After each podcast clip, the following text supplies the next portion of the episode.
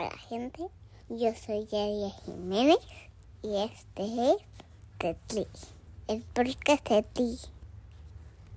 Podcast de Tri, podcast de Tri, podcast de Tri, podcast de Tri. De Tri, de Tri. Hola, yo soy Reinhard y este es el podcast del triatlón. Te faltó decir el apellido, pero está bien, güey. O sea, nada más porque vino Mau en lo que ya es su aparición.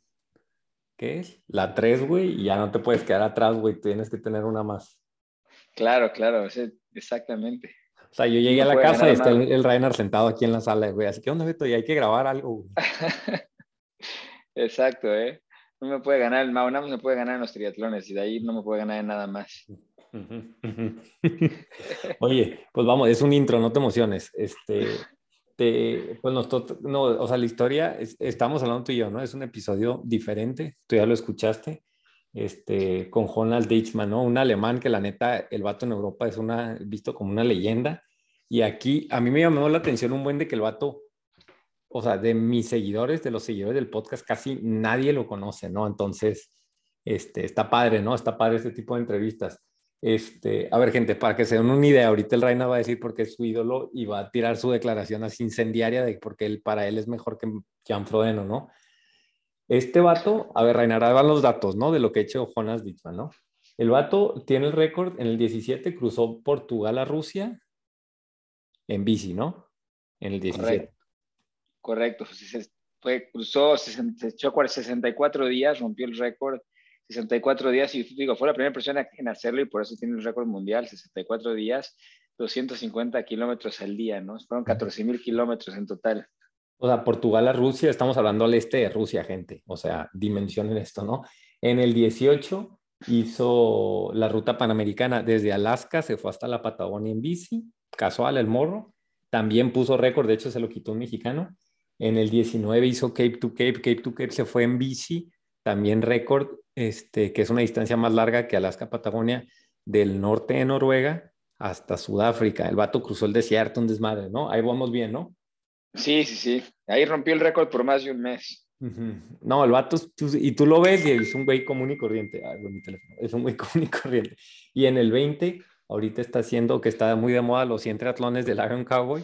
Este, este vato va a hacer 20, no continuos, pero los va a hacer, o sea, nadó ya 500 kilómetros ahí en Croacia, volvió a cruzar, pues ya lo hizo una vez, dijo, pues lo hago otra vez, ¿no? Volvió a cruzar de, de Portugal o no sé de qué parte de Europa hasta Rusia y, este, y del este de Rusia se vino volando a México y ahorita para terminar los 120 triatlones, pues va a correr 120 Ironman, ¿no? Va a correr, bueno, está corriendo ahorita mientras hablamos, está corriendo de Tijuana a Cancún, ¿no?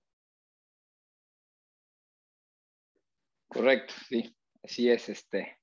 Sí, en total va a ser 450, bueno, ya hizo 456 kilómetros nadando, 21 mil en, bici, y ahorita pues la idea es acabar los, los 5.040 kilómetros, que son los 120 este, maratones, en, 120 ahora, Ahora, pues bueno, primero Reinhard me dijo, a ver, sigue este vato hace como uno o dos meses porque va a venir a Tijuana, y yo me puse en contacto con él, estuve platicando, o sea, terminé ayudándole, el vato me mandó todas, una carreta que trae jalando ahí, me llegó, este, me llegó a mí, me mandó todas sus cosas de sus patrocinadores, me llegaron y a partir de ahí yo se lo di, lo esperé aquí en Tijuana y sale, salió. Este, es, una, un tipazo, obviamente, este, pero primero la pregunta incendiaria y antes a pasarlo del documental y ese tipo de cosas, porque este vato es tu ídolo porque tú eres ya una voz autorizada, güey. La gente, los fans te siguen. Este, porque avalas, si, si, no les gusta la entrevista, no me vayan a insultar a mí, como comúnmente vayan a insulten a Raina. Este, porque es tu ídolo este vato y la declaración incendiaria que ahorita me quedé al lado es, este güey lo admiro más que Frodeno. No, güey, simplemente porque digo, alguien como, como Frodeno, como Lionel Sanders, como Craig Alexander, Chris McCormack, cualquiera de las leyendas de triatlón que todo el mundo admira, este, siento que esa gente al final del día es gente que pues tiene talento, sí, nació con, con algo de talento, este, desde chico empezó a nadar o, a hacer, digo, por lo general es nadar, ¿no? Y crean esa, esa, ese motor aeróbico y este, ya de grandes pero al final del día, digo, ya de, grandes es lo que son, no son leyendas, ganan cualquier triatlón, lo que sea, pero al final del día, digo, lo que hace Jan Frodeno o la que hace un mortal como nosotros, tú o yo en un, en un, en un Ironman es lo mismo, o sea, tú te paras, este, te avientas el agua y das tu mejor esfuerzo, ¿no? Y a lo mejor son siete horas y media para Jan Frodeno y a lo mejor son 14 horas para otra persona, pero al final del día estás haciendo las mismas distancias a tu, a tu mejor esfuerzo, ¿no? Entonces, digo, obviamente admiro mucho a esa gente y digo, dices, es increíble lo que, lo que hacen, pero ya quiero ver que Jan Frodeno se aviente 92 días en bici, rodando 250 kilómetros al día, cargando sus propias cosas y este, eh, acampando donde sea que le toque la noche después de haber rodado 12 horas ¿no? en un día. Y así día tras día tras día hasta hacer 97, 100, 120 días, ¿no? Este, eso la verdad que yo admiro muchísimo este, a alguien así porque no solo necesitas la parte física, sino la parte mental, ¿no? Yo creo que la parte mental es la, la más importante y, este, y, digo, me acuerdo ahora que, que eh, cuando más lo empecé a seguir fue este año que hice el, viaje de, de, prácticamente de Port Angeles, en la frontera con Canadá a, San Francisco, que yo pues obviamente estaba muy nervioso de, de, haberlo planeado, porque yo lo planeé solo, la verdad que nadie me ayudó, yo hice las rutas todas en Strava, este, eh, no teníamos soporte, nada. Y una o dos semanas antes de salir al viaje, yo la verdad que no podía dormir de los nervios, que decía, ¿qué estoy haciendo? ¿no? Y me acuerdo que me despertaba a la mitad de la noche y decía, abría el Facebook de Jonas y veía que el güey estaba cruzando Siberia solo a menos 30 grados y que ya llevaba, no sé, 70 días rodando solo y decía, güey, lo que yo voy a hacer es cosa de niños, ¿no? Y, o sea, tú, este y, tú rodando de Seattle a Portland, güey, así. Exactamente, en 10 días, exactamente, ¿no? O sea, y este güey luchando contra osos. Exactamente, entonces cuando veía eso decía, a este güey está, lo que está haciendo, lo que está haciendo, lo, mío es como si fuera un, este, un Iron Kids, ¿no? O sea, una corrida de 400 metros, ¿no? Comparado. Entonces, la verdad que admiro muchísimo lo que ha hecho y este, eh, digo, todo lo que le pasa y cómo lo, lo, sobresale y todo. Y por eso cuando, cuando supe que iba a cambiar su, su este, la corrida que originalmente iba a ser de San Francisco a Nueva York y como no tuvo visa, este, eh, eh cambió toda la ruta y, la base y, dijo que iba a empezar en Tijuana y acabar en Cancún. Cuando escuché eso dije, ¿sabes qué? Tienes que, tienes que entrevistarlo. Entonces dije, no se te puede ir, no puede llegar a Tijuana y que no lo entrevistes, ¿no? Entonces ahí fue que, salió Y fíjate, de, de, lo, yo digo mucho, o sea, lo mejor que me lo ha dado el podcast no me lo ha dado grabando, sino fuera del podcast, ¿no? Con ciertas amistades que he tenido, este, incluyéndote, no es para aventarte flores, güey, pero o sea, lo mejor que me ha, de las mejores cosas que me ha dado el podcast es, o sea, agarré y le dije, ven, güey, vamos a comer tacos. Y, o sea, una hora y media me tenía embobado, güey, así con las historias, aparecía, grabé el podcast yo creo que en la taquería y luego llegamos al hotel y luego lo volví a grabar ya sin, sin, me gasté las preguntas buenas antes, güey, entonces la neta, y es un güey común y corriente, como tú y como yo, ¿no? O sea, como, o sea, una persona común y corriente, la única diferencia es, o sea, por ejemplo, ahorita decías, no, es que es mejor que Frodeno. Yo, o sea, yo no estoy de acuerdo y es algo que defiendo mucho en el podcast. Tampoco es peor que Frodeno, simplemente es diferente y aporta el tri de, de, de su manera, güey. El vato me decía, me enseñó mensajes de gente que, que le manda, este, diciéndole mensajes, güey, me inspiras por esto y lo otro, ¿no? Y tanta gente, digo, güey, inspira, ni sabe quién eres él, ¿no? Ah, creo que sí me suena y la madre dice, pero, o sea, el vato dice, pues sí, güey, o sea, hay Ironman World Champions que me siguen, güey, y y soy su ídolo y, y, ellos son los míos y pues, o sea, todos jalamos parejo, ¿no? Entonces, toca ciertos puntos interesantes. Antes de ir con la entrevista, sí decirle a la gente, él cuando hizo este, Alaska, perdón, de Noruega a Sudáfrica, grabó un documental. Hizo un documental que está ahorita en Vimeo, así literalmente, bueno, Vimeo, se llama Cape to Cape. Ustedes pongan en Google Cape to Cape y el documental creo que cuesta como 3 dólares o 6 dólares, la verdad, no me acuerdo y literalmente es lana que él agarra y es su sostenimiento, güey. El documental está pasado lanza, está perrísimo, yo lo vi antes, entonces sí decirles, número uno, vean el documental. Tú ya lo viste, ¿no? Tú me dijiste, ya lo viste. Sí, claro, claro, claro, un par de veces ya. Este, está bueno porque, o sea, el vato documenta cómo sale de Noruega en el primer mundo y termina pasando entre, entre, este, gente en, ¿cómo se dice? O sea, entre gente entre una guerrilla en Nigeria, de que gente bloqueando calles y, este, y quemando casas y el güey ahí entre ellos en bici, o sea, toda la aventura y todos los pormenores que conlleva, o sea, food poisoning, este, güey, ¿cómo se dice food poisoning? O sea, se envenena con la comida ya, o sea, un desmadre y documenta todo, todo lo que pasa desde, desde el punto A hasta B Y este, está perro para que, los, para que lo vean. Ahí No, lo vamos y a no- compartir en Instagram. Dale. Y no baja el promedio de 250 kilómetros. Ah, sí, día, ¿no? sí, sí, sí. O Yo ahorita sea, lo vi no- y el vato me sin dice, no, es que tengo que correr un maratón diario. Y yo decía, bueno, te descansas un día o algo. No, no, no.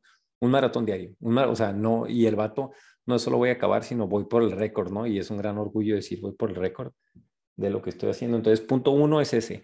Punto dos, y este es muy importante. Yo, la neta, pues digo, Jonas no tenía ni, un, ni la más mínima idea de quién carajos era el podcast de triatlón, pero le mandé un mensaje y el vato me contestó y nos hicimos compas y todo, ¿no? Cualquier persona que me esté escuchando, porque yo sé que hay gente que me escucha en La Paz, en Los Cabos, en Querétaro, en León, en Guadalajara, en todo, así. Sé porque me mandan mensajes. Este, manda un mensaje, él ahí dice su ruta, va a bajar de Tijuana hasta Los Cabos, se va a cruzar a Sinaloa y se va a ir de Sinaloa a Mérida. Este, nos platica pues de los pormenores de que si es seguro o no es seguro y lo que pasa por su mente en la logística, pero dos, pues va a pasar por tu ciudad. Si me estás escuchando y vives en México, probablemente pase por tu ciudad. Manda un mensaje, güey, invítenlo, dile que le caiga, llévenselo. O sea, el vato le encanta el andar este, siempre y cuando no interfiera con sus corridas, pero, o sea, conózcanlo, o sea, son cosas de las que uno no se va a arrepentir nunca. Entonces, invitar a la raza que le manda un mensaje en su Instagram y el vato le va a contestar. Si a ustedes no, les da pena lo que sea, díganme a mí, yo les doy su teléfono y todo. Pero, este, pues, güey, así son, así son la mayoría del rockstar que entrevisto, ¿no? Accesibles y ahí está la oportunidad de que conozcan a alguno, güey. ¿Algo que quieras agregar, Rey? Rey. No, nada, solo es este que, bueno, yo creo que lo que dijiste, ¿no? Ayudarlo con, el- también eh, viendo el documental le ayudan mucho y este, Aunque la neta no le ayuda, les ayudarían más a ustedes. Hablan mucho del podcast, de seguir al podcast, esto y lo otro. Es más, pónganle pausa. Es más, es más, tiempo, tiempo, tiempo. Antes de escuchar el, episodio, métanse a Vimeo. La mayoría están corriendo, bueno, en su bici, si están corriendo no, pero si están en la bici, compren el documental de Vimeo. Pero está pinches dos, dos, no, la neta no me acuerdo, güey. Pesa menos de cinco dólares el pinche documental. Está buenísimo y después ya escuchen el podcast, güey. El vato es un pinche fuera de serie. Este, le ayudan. Y número dos, pues manden un mensajillo porque va a pasar por tu ciudad, ¿no? Claro, y correr con él. Yo lástima que no, no pude, no pude cruzar a Tijuana, pero bueno, eso es lo que me hubiera encantado. Estaba Ah, contando ir a que San cosa importante, a- ajá. El vato a todo lo hace unsupported, lo hace él solo corriendo, ¿no? O sea, sí, no lleva su carro de protección, o sea, claro, yo le preguntaba, oye, en México es peligroso. Me decía el güey, oye, crucé pinche Afganistán corriendo, ¿qué me va a preocupar si estoy cruzando ahorita? Pero bueno, o sea, este tipo de historias de que el vato no para, de cómo se mantiene, diversos puntos hay buenos. Entonces, para que, este, pues, para que lo escuchen, para que lo escuchen. Este, ¿algo más que quieras agregar, Ray? no, Bien nada. cansados los dos, son los pinches 10 de la noche, 11 como trabaja el podcast, dale. No, como debe de ser. Pues nada, gracias por la, por la invitación al intro, Beto, y este, ojalá que les, les guste el, el podcast, que para mí se hizo muy bueno. Sí. Ah, ya lo escuchaste, ¿no? Oye, última cosa. Este, va a haber la gira del Bike Fit. A ver, aguántame. Va a haber la gira del Bike Fit y de la prueba de sudor. Hace un año grabamos con mi compa Gus Corona y todavía es hora de que la pandemia no dejaba que organizamos su gira del, del Bike Fit famoso. Va a andar allá con los, van, anda organizando con Javi de Biking, de hecho, este, ir a Ciudad de México y hacer varios Bike Fits y pruebas de sudor. De hecho, a ti te lo va a hacer, ¿no, Ray? Te la Sí, tengo sí, sí. Sí, sí, sí, estamos, sigue pendiente, pero espero hacerla pronto, por lo menos antes de, de San George para... Ok, para Entonces ya próximamente vienen los detalles, pero tú vives en Ciudad de México y más los que me han este, mandado los últimos ocho meses mensajes tratando de hacer eso, de hacer, de ver de que cuando le están prometida la gira del Bike Fit y de las pruebas de hidratación ya viene en las próximas semanas. Si están interesados más en mensajes, ahí en Instagram. Este, pues ya es todo, ¿no? Despídete de tus fans y pues gracias, Ray. Vamos con el episodio. Eh, gracias a ti, Beto. Podcast de Tri, podcast de Tri, podcast de Tri, podcast de Tri. De trías, de trías. A ver, gente, ahí, ahí les veo el escenario que tengo ahorita, ¿eh? O sea, es un podcast totalmente fuera de lo común. Es la primera vez. Ah, no, ya grabé con Anne. La segunda vez que grabo así frente a frente. Estoy en un cuarto de hotel en Tijuana. ¿Con Jo- Jonas o Jonas? ¿Cómo lo ponemos? Eh, Jonas en alemán y Jonas en español. Jonás en España. Oye, este, pues mañana Jonás, estamos aquí en Tijuana. Estamos de hecho a 200 metros de la frontera con Estados Unidos, mañana te levantas y literalmente te pones una pinche carreta y jalas, la jalas y te vas, corres hasta Cancún. Este, eh, algo que, que agre y el vato está así, el vato está así, se acaba de tomar una cerveza hace rato, está así como si mañana fuera a correr un 5K. Este, ¿cómo andas, Jonas? Eh, hola la gente, y, eh, no, estoy muy, muy bien y muy feliz de, de estar en México ahora y eh, comenzar esta, esta gran aventura. Era un eh, sueño para mucho tiempo y, eh, y mañana a la mañana voy a, a comenzar, cosa toda México corriendo. Oye, si quieres lo podemos, o sea, bueno, está en español, obviamente el inglés se te da, so if you want to tell it in English, I can translate, don't worry, o sea, aquí nos la vamos llevando poco a poco. Háblanos, ahorita vamos a hablar de, de lo que vas a hacer y lo que has hecho, ¿no? Ahorita se me vino la noche, lo, ya lo dije en el intro, pero lo repito, o sea, le diste la vuelta al mundo, o sea, cruzaste de Portugal a Rusia en bici, este, hiciste el Cape to Cape de bici en Noruega a, a Sudáfrica en, en, este, en bicicleta con, o sea, contrarreloj, vamos diciendo. Entonces, pues digo, los retos, generalmente en el podcast hablamos de que, ah, pues vamos a hablar de tu historia y de este evento. Pues ahorita, o sea, no, no, es imposible escoger un evento de, de, o sea, para ti esto es una forma de vida, ¿no? Este, antes de llegar a eso, pues quisiera saber como que qué hay detrás, pues cómo era tu background de morrito, de niño, o sea, cómo llegaste a eso. Entonces, háblanos de, del- de ese Jonas, pues niño, o sea, ¿qué te llevó a la ultradistancia? ¿Cómo era en tu casa? ¿Qué deportes hacían? ¿Cómo era con tus papás? Y, y te digo, dilo en español, if you want to do it in English, go for it. O sea, aquí lo vamos traduciendo, tú dale. Vamos eh, a hacerlo en castellano, Dale, dale. como ya tengo que practicar. Ya, Ahora voy ya, a estar sí, cuatro sí, meses sí, en, eh. México. Yo hice deporte y aventuras eh, toda mi vida, desde, desde niño. Eh, mi, mi padre y mi, mi hermano mayor nos siempre fuimos a las eh, montañas y para acampar. Yo nunca estaba en un hotel y eh, haciendo todas todas cosas de deporte. Y eh, comencé a andar de bici eh, haciendo corridas cuando yo tenía como 15, 16 años. Y cuando estaba en la, en la universidad, estudié en, en Suecia, economía, y tenía mucho tiempo y el deseo de, de ver el mundo, Ujú. pero no tenía, no tenía nada de dinero. Entonces eh, yo estaba pensando en un camino como, como puedo hacerlo. Y eh, ahí eh, lo, hice, lo, hizo de, lo hice de bici. Ujú. Y eh, en un año y medio yo crucé eh, todo el mundo, 64 países de bici. Ujú.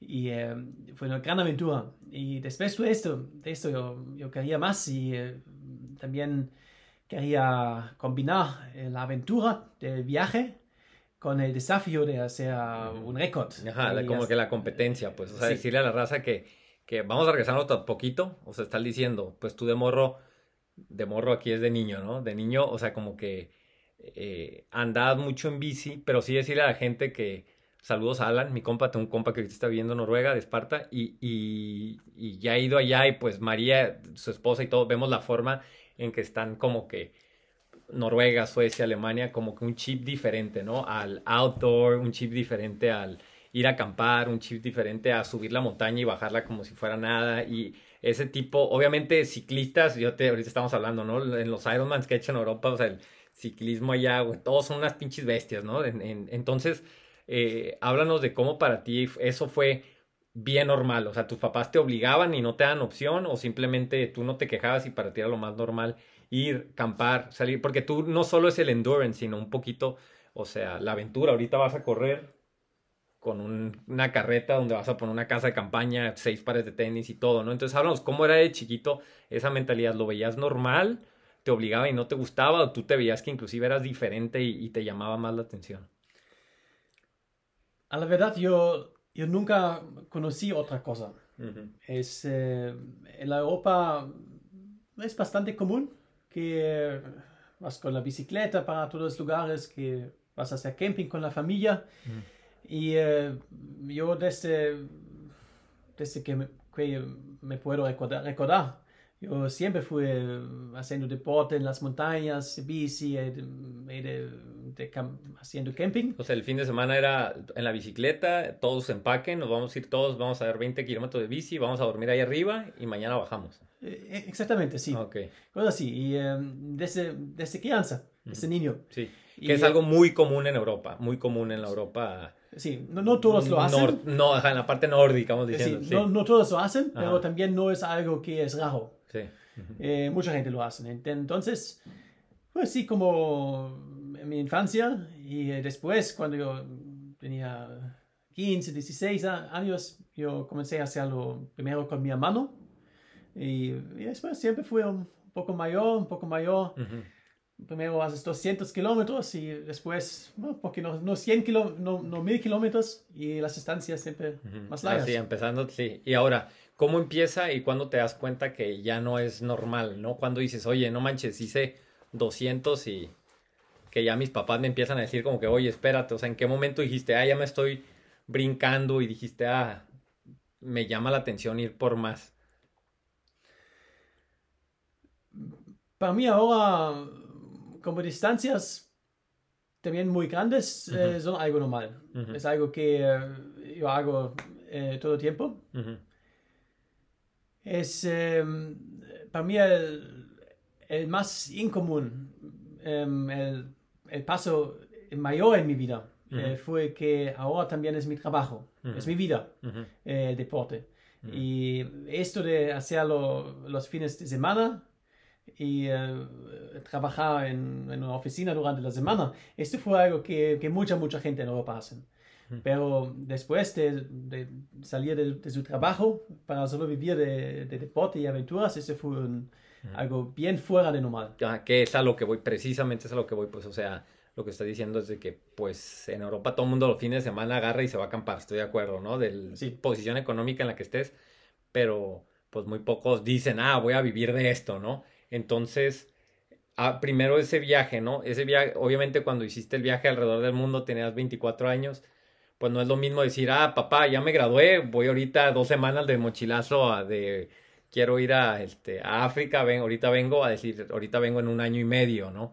¿Qué te dijeron tus papás? O ya eras independiente y dijiste, no, pues me voy y ahí veo cómo le hago. O sea, ¿cómo fue esa experiencia que fue como que la catalizadora para decir, no, voy a buscar la manera de vivir de eso?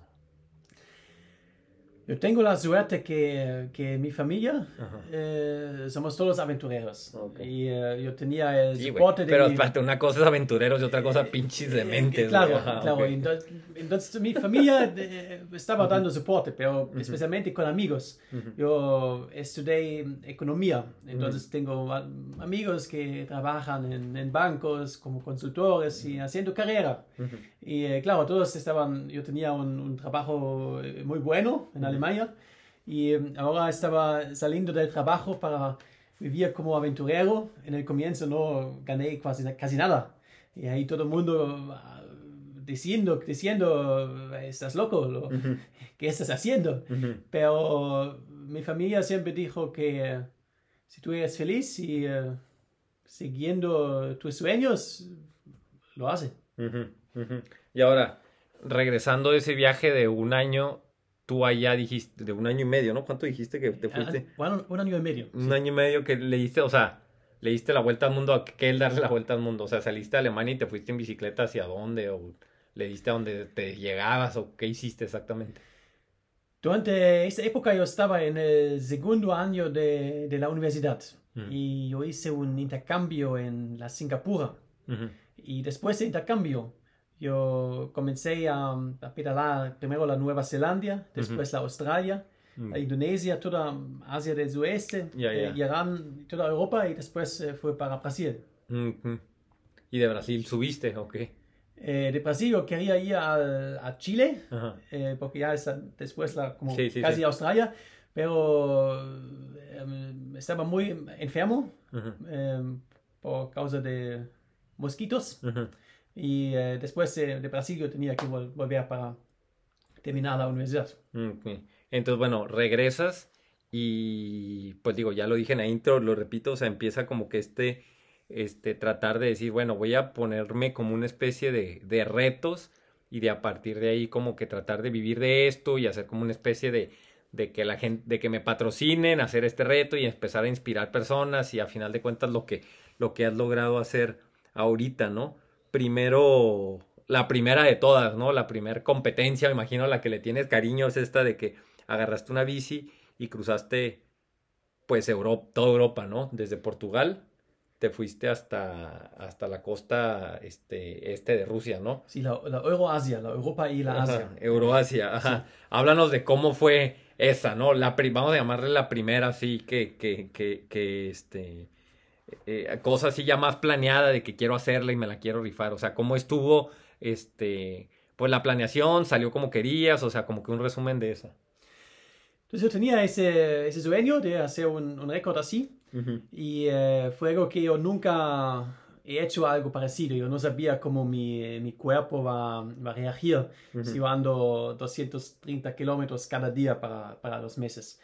Y eh, Esa era la estrategia, hacer dos, dos 30 diarios. Eh, 230 diarios fue la, la, la media. Ujú. en, en muchos días yo hice 280, 300, pero en Rusia yo tenía eh, nieve y todo, entonces yo, la, em, yo terminé, um, em, yo perdí un poquito de mi buena media y eh, en fin tenía una, una media de 230 kilómetros el, el día. Y claro, si tienes que, tienes que financiar esto, que eh, es muchas veces la más difícil de la expedición. Yo tenía mucha suerte que eh, en esa época yo todavía tenía un trabajo en Alemania y eh, hay la, el Oktoberfest, eh, la Ujú. fiesta de las, de las cervezas. Y ahí mi, mi jefe estaba muy, beba- muy, muy eh, borracho. Y ahí lo, lo preguntó eh, si no es algo para, para la empresa, para patrocinar. Y él dijo que sí. Y, eh, y así yo, yo hice mi primer récord mundial. Y después de esto yo no quería volver a, la oficina y, eh, salir del trabajo y desde entonces estoy haciendo eso como trabajo. Sí, o sea, estamos diciendo que ahí es donde te picaste, ¿no? Cruzando de Portugal a, a, a Rusia. O sea, y ahora sí hablando de los eventos específicamente, ¿no? Porque después hiciste el, este, el Panamericana, que es este... De, Chile Alaska, Dios bendito. O sea, es que lo hablo como si fuera nada, pero son unas locuras. Y luego el Cape to Cape, ¿no? Que ahorita está el documental. Este, mm, tengo varias preguntas en relación a, a- a- a- a los eventos y que ahorita te las hacía.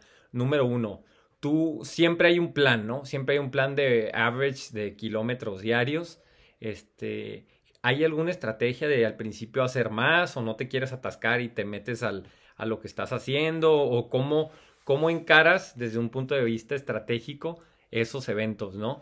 Entra clima, entra condiciones, entra hasta las cuestiones aduanales y efervescencia social que pueda haber, ¿no? O sea, háblanos de todo lo que está detrás de preparar así una, pues carrera, porque es carrera, ¿no? De este Sí. tipo. Entonces eh, voy a hablar de la Panamericana porque mm, aquí los mexicanos Sí, sí, tienen más relación, pasé por aquí. Y eh, yo tenía la, la meta de hacer en menos que 100 días, eh, que es una media de 230 kilómetros Ok, eh, que es ir de dónde a dónde. de Alaska, el Ajá. punto más norte de, de los Estados Unidos, hasta em, el punto más sur de, la- de las Américas, a- Ujú. al sur de Argen- Argentina, en Tierra de Fuego. Ujú. Eh, 23 mil kilómetros con 200 mil metros de desnivel en, en los Andes. Y eh, entonces yo sabía que tengo que hacer 230 kilómetros a la media. Y eh, hay, eh, hay días buenas y que es con viento a favor y todo plano. Y también hay los Andes y viento a contra. Pero Ujú. yo sé que si yo hago mis eh, 10 horas cada día en la bici, eh, nunca menos que 10, día- eh, 10 horas, Ujú. yo voy a tener una media de, de 230 kilómetros, porque a veces el viento es a favor y voy a hacer 300 y otros días eh, solo voy a hacer 200. Y eh, esto es el, el único que me, que me interesa durante este tiempo. Eh, come el suficiente, Ujú. bebe el suficiente, duerme 6 horas y eh, anda más que 10 horas cada día. Ok, ok, ok. Y en relación a, a la... a- o sea, tiene una estrategia de qué hacer cada día, o sea, son cosas muy, muy sencillas. ¿Qué es de lo que al principio en las primeras carreras no esperabas? Como que dijiste, me imagino, ah, la parte de estarte adecuando la alimentación o qué es lo que ahorita ya lo ves bien normal, pero al principio dices, no, como por ejemplo aquí en triatlón, ¿no? Que tú dices, ah, voy a hacer mi primer triatlón y esto y ni te imaginas que la que por ejemplo la hidratación es importante hasta que te estás desmayando por falta de electrolito, ¿no? Que son las primeras cosas que externas que obviamente no se ven en una carrera normal, pero que sí se ven contigo. Este, no sé si quieras decirme lo de la aduana o qué cosas así como que externas han como que tú destacas de que puta, es que también hay que considerar esto, fuera del clima, ¿no? Obviamente. Em, algo muy importante para mí es que yo siempre lo hago sin el soporte. Yo no tengo un, un coche con mi comida y todo. Em, yo tengo todo en, en la bici. Y em, depende mucho del país. Yo soy, soy europeo mm. y en Europa hay mucha gente y hay mucha infraestructura. Entonces, en cualquier lugar yo nunca estoy más que, que una hora del próximo super, supermercado. En, en, cada pueblo o ciudad pequeña hay una tienda de bici con, con partes. Um, aquí en México, por ejemplo, las distancias pueden ser más, más grandes. A veces tiene 100 kilómetros que no llega nada. Y uh, si tengo un problema con la bici, el próximo taller de bici puede ser dos días de aquí. Entonces, esas son cosas que, que, tienes que planear mucho, mucho más. Y uh, en, fuera de la Europa o de los Estados Unidos, donde la, no hay tanta infraestructura para, para la bici, andar de bici muchas veces eh, es la parte más, más fácil. Eh, más difícil es la logística y todo eh, que está al lado. O sea, como que armarla aparte, o sea, como marcar, o sea, cuando hace los viajes, ¿no? También. Sí, las, las cosas que cuando fue más, como cuando estaba más cerca de, de no conseguir un desafío, nunca fue por causa que yo estaba cansado, fue por causa que Em, la bici tenía algún problema y eh, no hay esta parte en Perú, por ejemplo. ¿Y cómo le hiciste? O sea, ¿qué em, pasó? ¿Qué pasó y qué, cómo le hiciste? Tenía eh, en la República Checa una vez eh, mi, mi, bici, el, el frame, em, quebró y ahí lo, lo, tomo en las costas y corrí para 40 kilómetros para la próxima ciudad para comprar nuevo y en, en Perú tenía una, un problema muy grande que el, el button bracket, um, no sé cómo se llama en español, es esto entre las... Um, sí, el, este, el disco, la estrella, ajá. Eh, sí, sí es, es, específico para la bici. Ajá. Y esto quebró. Y uh, entonces yo fui para Quito, uh -huh. eh, en Ecuador, para Quito, para una tienda de bici. Y eh, claro que no tenía.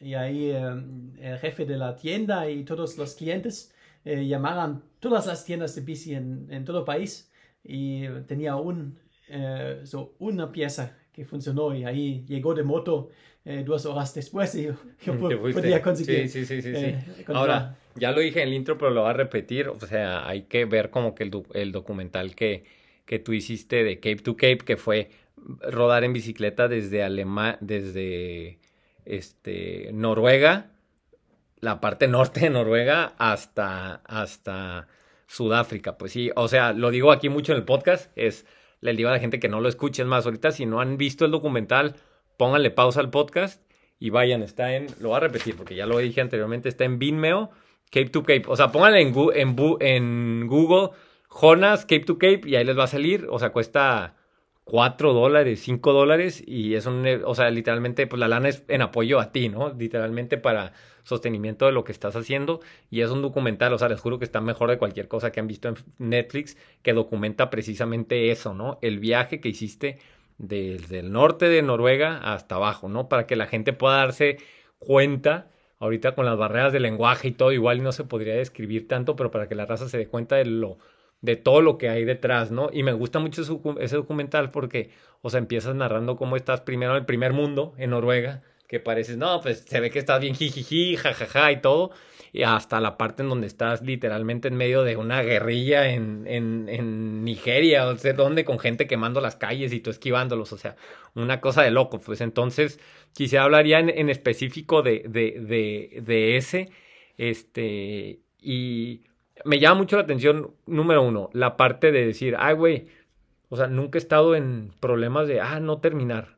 Y es a lo que voy. En alguna de las cosas que has hecho, o en este, has dicho, no, güey, o sea, no hay forma, como que mentalmente dices, no, no, no, no se puede, pues, o sea, estoy muy cansado, como que no va más, no se arma, o, o y si no, ¿qué es lo que te hace diferente y no pensar en, en eso? Pues generalmente a todos cuando estamos los ultradistancias que estamos haciendo un Ironman, estamos a punto de llegar a la meta pensando como que, no, ya, ya, es la última vez que lo hago.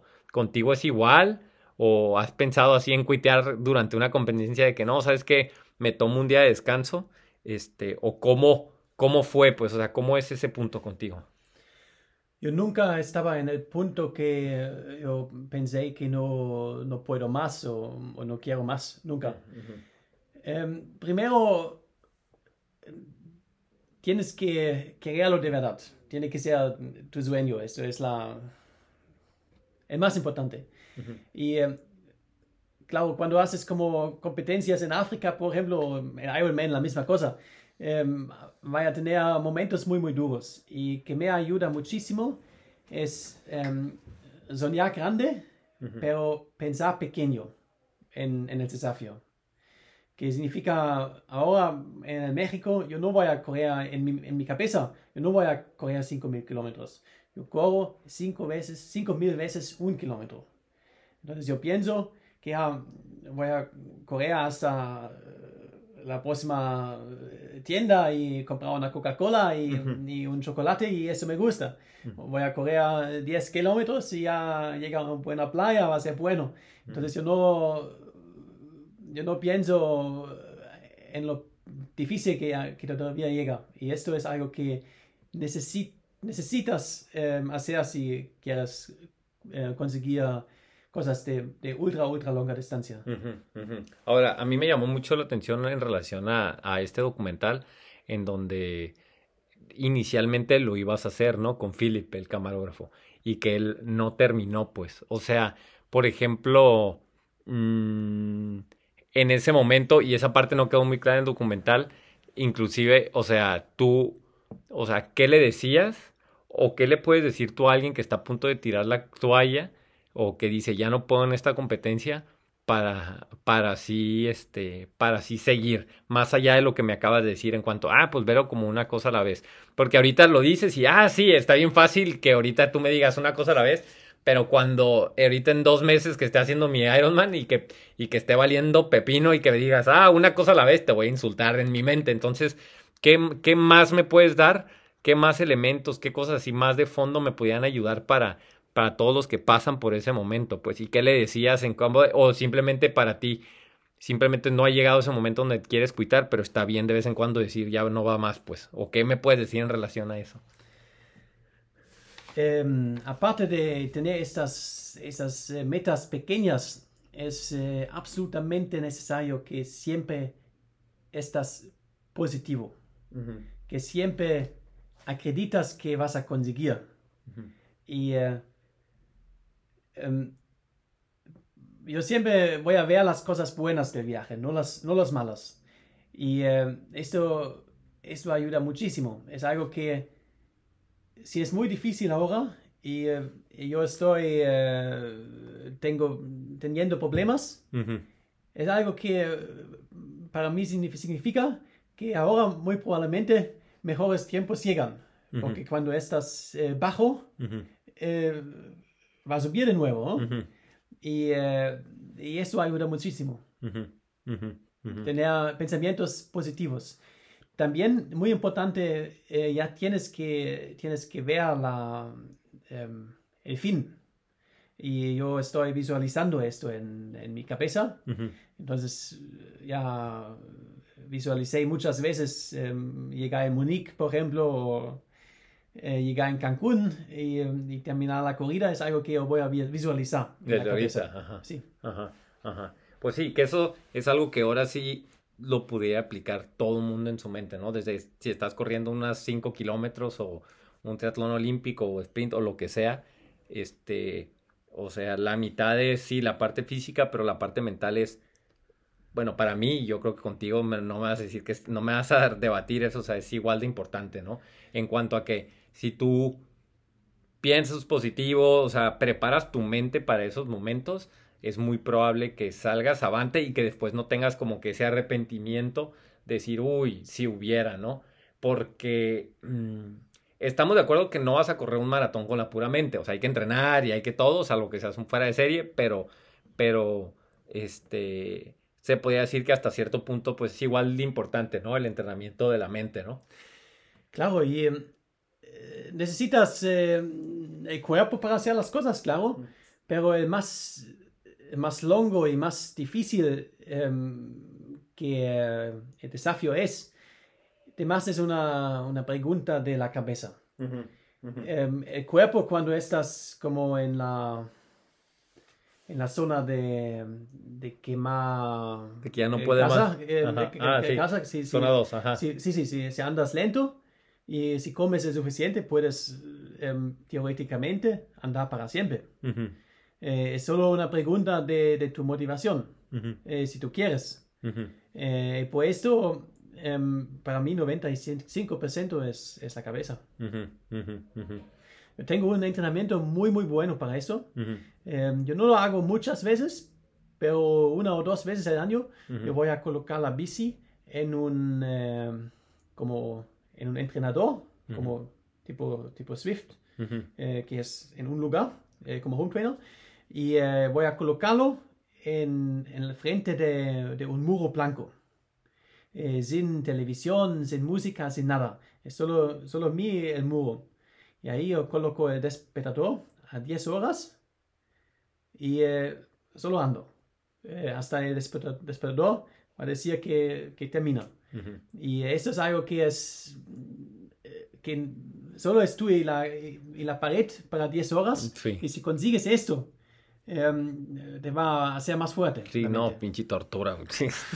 No manches. Sí. Fíjate, a mí me ayudó mucho a hacer rodillo.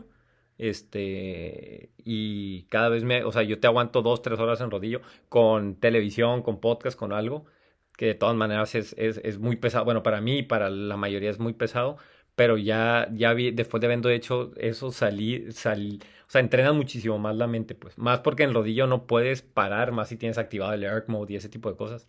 Este, pero va, va, va. A ver, güey, otra cosa. Este, y antes de pasarlo de México, no, no ha llegado momentos en donde, o sea, no de que, ah, sabes que odio esto, o, o, ah, quiero quitar, pero simplemente que dices, ah, pues sabes que ya me gustaría algo diferente, o sea, como que ya estar en mi casa.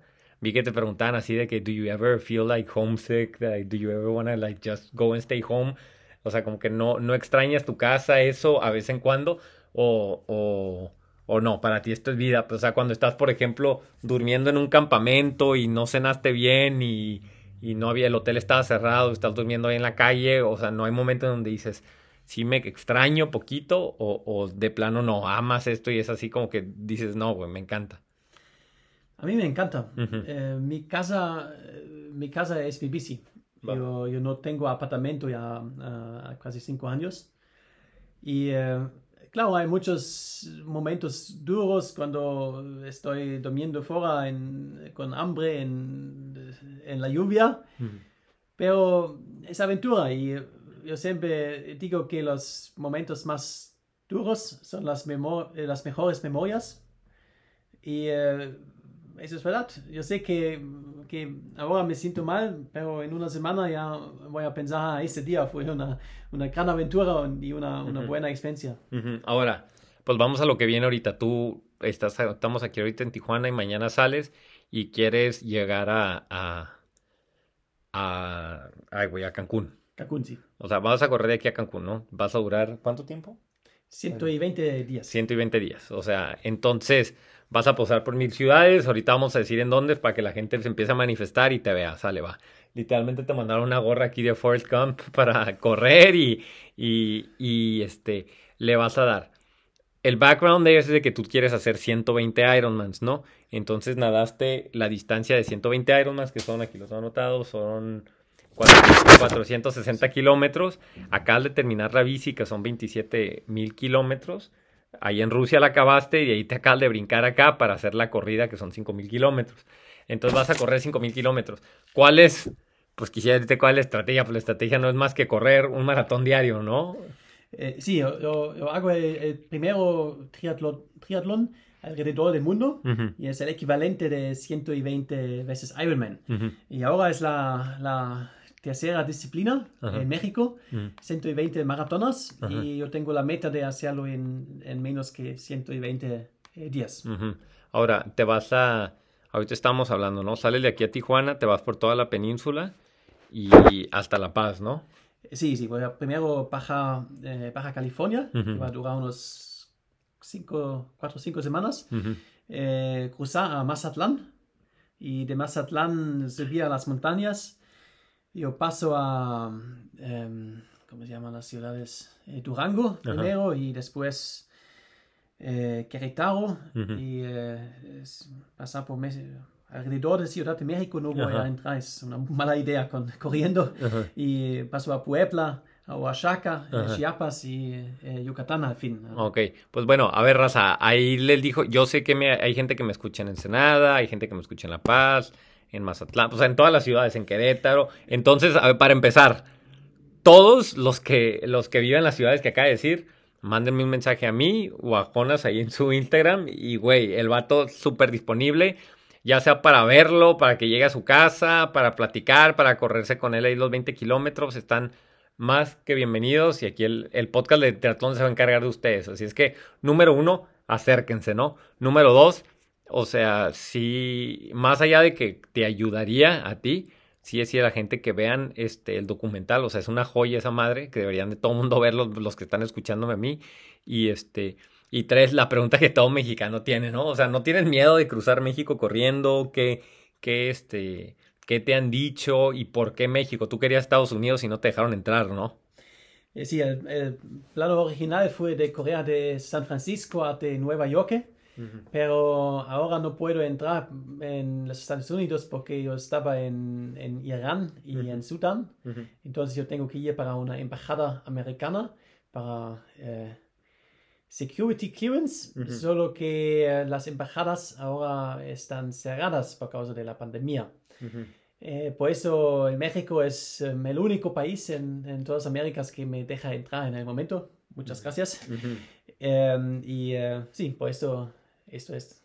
Estoy aquí ahora. Pues digo, fuera de, las, fuera de, los, de lo que hablamos ahorita de que ah, pudiera ser peligroso, que la verdad no, no, no lo, o sea, no lo es como lo pintan tus paisanos, ¿no? De ya de que la verdad es de que, este, a final de cuentas, tú, o sea, estar bien raro, ¿no? Que tú llegues, por ejemplo, lo decíamos ahorita, que llegues como que a un security checkpoint, a un, ¿cómo se llama? Una parada del militar o eso, y que llegues caminando tú así en medio de la pinche nada y, oiga, ¿dónde va? Y tú, "Ah, aquí nada, voy corriendo hasta Cancún. O sea, ¿cómo, qué pasa cuando tú llegas a un lugar de policías, a una aduana y les explicas lo que estás haciendo? ¿Te creen? ¿Les platicas toda la historia o nada más le dices, ah, vine aquí a dar la vuelta? ¿Cuál es la dinámica? Sí, em, especialmente en, en la Europa, en México tiene la reputación de, de estar eh, bastante peligroso, porque toda la gente sabe las noticias, sabe las estadísticas y Ujú. probablemente las, la serie de Nacos. Em, pero la realidad es, eh, claro que es un país más peligroso que, que Alemania, pero eh, yo no tengo nada a ver con la, con la guerra de Nacos. Entonces, em, para mí, eh, yo voy a tener cuidado que no corra a la noche y que eh, en algunas regiones yo voy a estar en la carretera principal y para mí está bien, yo no tengo miedo. Y eh, cuando paso a, a encontrar gente o un checkpoint de policía, eh, yo siempre voy a contar mi historia y es- están viendo que, yo- que lo estoy haciendo y eh, siempre estoy muy, muy bien recibido. Ujú. Sí, muchas veces se van a reír, van a reír y, y, eh, piensan que ah, estás un poco loco, pero loco en, un- en una forma buena. Ujú. Entonces abre muchas puertas. Y la gente te, te ayuda generalmente, ¿no? O sea, tú llegas, les explicas y, y dices, oye, ando haciendo esto en, todo, en, en la orilla de la carretera. Cuando llega así, la gente generalmente, o sea, le, le llama la atención tu historia, ¿no? O sea, sí, generalmente hay mucha gente que te, que te da la mano, ¿no? Sí, exactamente. Yo no, no estoy percibido como un turista normal. Eh, yo estoy más percibido como un aventurero, un viajero y, eh, y la gente va a ayudar. Eh, Ujú. Va a ser amable. em, en mis viajes, en muchas, muchas veces yo estoy invitado a casa o a, a dormir o a, a comer algo. Y eh, ahora es un poco menos, claro, por causa de la pandemia, pero es una forma que es muy, muy buena de viajar y de conocer un país, porque yo no voy a solo los lugares turísticos, yo voy a, a ver México de verdad. Sí, sí, sí, exact- exactamente, pues el México de verdad. Y ahorita, ay, no tengo miedo. Aquí en el podcast me encanta hacer declaraciones polémicas y te lo decía ahorita, ya lo he dicho y yo he ido a los dos lugares, pero este, no hay comparación entre Cancún y las playas de Cozumel y esas putas, me se me van a echar encima todos los Cozumel. Arlín, mi compa Lin que vive en Cancún, bueno, no hay comparación entre esas playas con las playas de que hay en, en, en Baja California, las playas que hay entre, en, que es a cuatro o cinco horas arriba de Los Cabos, en esa zona Mulegé, o sea, yo te digo, de mí te vas a acordar cuando vas a esas playas, o sea, que he tenido oportunidad de ir a otros lados del mundo a verlas, o sea, esas son, es lo más chingón que he visto en mi vida y que te juro que es lo que vas a ver, entonces la neta, o sea, si no fuera porque vas a correr durante 100, casi 200 días y te juro que iría, ¿no? Pero este, este, sale, no, no, no, pues está bien, este, recordar a la gente, ¿no? Y eso sí quisiera decirlo porque este episodio pues sí es, es, es diferente y me gustaría, la neta, que, que toda la gente que vive Querétaro, los de Puebla, los de Oaxaca, porque hay gente que me manda mensajes de esas ciudades, este, manden un mensaje, manden un mensaje y pónganse en contacto para que, para que vean de primera mano lo que está haciendo este vato, ¿no? Y, y, y, y a eso es a lo que voy, de que ojalá yo te conocí inspirando a, a, a este al hombre, al hombre leyenda, ya estaba a sonrojar el güey. Es el momento Reinhard del podcast. Pues, te hablaba de Reinhard, mi amigo. Este, él me dijo, güey, tienes que, que háblale a, Jonas y ve lo que está haciendo, ¿no? Y a partir de ahí, pues me puse en contacto y vi todo. Y, y a final de cuentas, pues Reinhard, o sea, es, es podio en Kona. Es. Entonces, este, a lo que voy es. Y dice Reinhard, güey, ese güey es mi inspiración, ¿no? Entonces yo sé que tú recibes mensajes de gente desde podios en Kona hasta, hasta señoras que en su vida han hecho ejercicio y que dicen, obviamente no voy a cruzar México corriendo, pero quiero empezar de cero. Entonces, ¿qué representa para ti? ¿Si te llega o te va, o, o, o qué, qué, mueve dentro de ti ese tipo de mensajes de la gente en cuanto a de que, hey, Jonas, me encanta lo que, lo que estás haciendo. Háblanos de mensajes específicos de gente que, que te dijo cómo cambiaste su vida y, y, que a ti se, hasta te sorprendió, ¿no? Y que tanto a ti como a mí decíamos que ese tipo de mensajes pues, nos, nos, nos motivan a seguir haciendo lo que hacemos. Exactamente, es algo que me hace mucho, muy, muy alegre uh -huh. y me, me, va a motiv motivar uh -huh. a continuar a hacer uh -huh.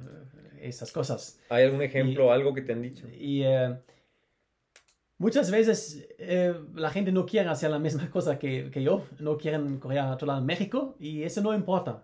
Es algo más que la, la, el mensaje que yo, yo, estoy dando a la gente es más que, que tiene el, sigue los sueños uh -huh. y eh, puedes conseguir mucho más que, que piensas. Uh -huh. Y yo tenía mensajes de personas que estaban con problemas eh, depresivas o algo así, o nunca, o nunca tenían eh, el el coraje, en, la, como la... El impulso de El impulso, el, impulso de, de, salir de la zona de confort y, y hacer um, algo grande.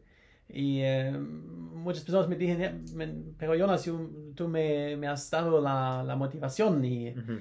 y, el impulso de hacerlo. Uh -huh. Y eh, esto cambió mucho, mucho para mí. Y, y, para mí esto me hace mucho, muy feliz y me da mucha motivación.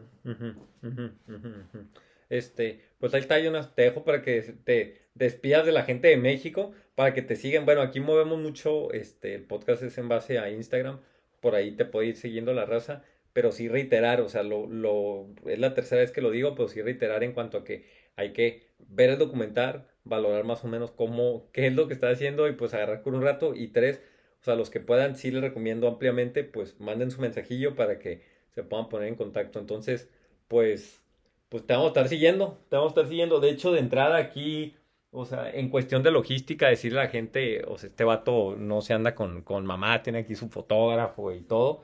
O sea, vives de esto, es algo que admiro mucho de ti, vives de esto, o sea, tienes patrocinadores, aquí tienes como ocho tenis son tirados, pero es una logística en cuanto a que pues si bien te patrocinan no puedes solos, pues necesitas que alguien te esté esperando en, en Querétaro con tus, con tus, este, con tus tenis y en fin, o sea, ocupas de la gente, la gente ocupa de ti y este y, y, y te alimenta de todo, o sea, me encanta tu vibra, me encanta lo que estás haciendo, así es que pues felicidades, güey, te dejo para que te para que te despidas de la gente del podcast de triatlón. Sí, muchas, muchas gracias. Y tam, también eh, en mi perfil de Komoot, uh -huh. es el planificador de, de rutas, uh -huh. la puede, podéis encontrar mi, mi ruta exacta, que uh -huh. si tenéis duda que voy a pasar cerca. Y eh, claro, estoy eh, muy, muy feliz y yo tengo muchos compañeros aquí para, para algunos eh, kilómetros en México corriendo. Te voy, a dar, más, te voy a dar unos calcetines del podcast de triatlón para que a todos los que te vayan recibiendo y se los vas dando. Güey. Sale pues ya para que los puedan. No, es que este vato, bueno, ahorita van a empezar a ver las fotos, pues vamos a, a ponerlos, pero es toda una logística, güey. Sale pues vato, que te vaya bien, nos vemos. Ok, ahí les vamos, Ros. Los niveles de patrocinadores que tenemos. Eh, bueno, tengo que decir bien, ¿verdad? Ya me están regañando. Ahí va. El podcast de Tri es traído a ti gracias a hay dos equipos de triatlón, Sparta 55 Tri Club y Close the Gap, Sports and Science, este, basados en Baja California y California, arriba al norte, o el sur de California, como quieran verlo. Aéreo, Aéreo MX, empresa líder, la number one, gente. O sea, no hay mejor marca de calcetines para triatletas, para corredores. O sea, ya, se acabó el debate, se acabó el debate. Este, Marameta, reconocimientos y pósters personalizados de carreras, sobreviviendo a la pandemia Mara Meta, los amo. Atlesia, martes de Atlesia, hashtag eleva el nivel, este, martes de podcast Tri, martes de Atlesia, todo bien, ¿no? Precision, Hydration, pH, o sea, esta marca, la, o sea, yo la uso desde hace tres años, o sea, desde que nació esa marca la uso y ahorita, o sea, el hecho de que me hablen y me digan, eh, güey, Beto, te quiero patrocinar, es un pinche sueño, güey este, pruebas de sudor, pues tienen su, su, empresa de pruebas de sudor, todo bien con pH. Y por último, Aztec World Sport y Step 5, dos empresas mexicanas, una de lentes y otra de brazaletes para emergencia. Este, vaya, hasta hacen colaboraciones juntos Aztec y Step 5. Patrocinadores, todos los anteriormente mencionados, bien abogado yo, del podcast de triatlón. Hay niveles, los amo también.